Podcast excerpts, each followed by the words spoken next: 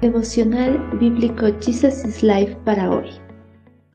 Bienvenidos para continuar en el estudio del libro de Segunda de Crónicas, capítulo 4. Purificación. Luego fundió un enorme tazón redondo que medía cuatro metros y medio de borde a borde llamado el mar. Tenía dos metros con 30 centímetros de profundidad y cerca de 14 metros de circunferencia. El grosor del mar era de unos 8 centímetros su borde era acampanado como una copa y se parecía a una flor de nénufa. Tenía capacidad para unos 63 mil litros de agua.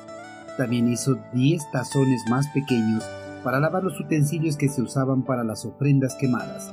Colocó 5 en el lado sur y 5 en el lado norte, pero los sacerdotes se lavaban en el mar. Una vez que la estructura del templo fue terminada de construir, el monarca hebreo ordenó construir los adornos o acabados del templo con oro, plata, bronce y piedras preciosas. También ordenó construir la mobiliaria y los utensilios para los diferentes rituales sacrificiales que se debían realizar en el templo. Una de las mobiliarias que debía ser construida era el mar, un gran depósito de agua que sería utilizado justamente en los rituales sacrificiales. Esta pila, o mar de bronce, era un recipiente de agua muy grande colocado al lado sur del templo, entre la puerta de entrada al templo y el altar de los holocaustos. Esta pila era de 2 metros con 30 centímetros de profundidad y cerca de 14 metros de circunferencia. El grosor del mar era de unos 8 centímetros, su borde era acampanado como una copa y se parecía a una flor de nenúfar. Tenía capacidad para unos 63 mil litros de agua. El agua de esta enorme pila muy adornada con flores era utilizada para los lavados ceremoniales relacionados con los sacerdotes mismos, como para la purificación de sus manos y pies antes de acercarse al altar o de entrar en el lugar santo. La fuente de bronce fundido indicaba la necesidad de limpieza espiritual de los sacerdotes.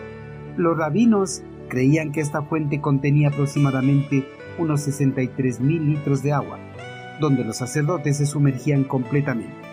Es probable que la fuente de bronce simbolizara originalmente el triunfo del eterno Creador sobre el caos reinante antes de la creación. Para los judíos, el agua es muy importante en los diferentes rituales de purificación, usados para restablecer o mantener la pureza en el ser humano.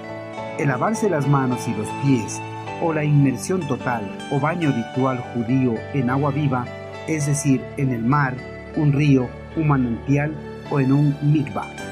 Se lleva a cabo antes de los servicios religiosos, antes y después de los alimentos o en otras ocasiones especiales.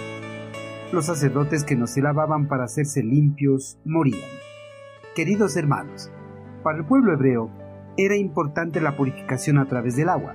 Por eso antes de presentar los rituales sacrificiales, simbólicamente se lavaban las manos y los pies en el mar de bronce, y así purificarse para ser dignos de presentar los sacrificios al eterno Creador.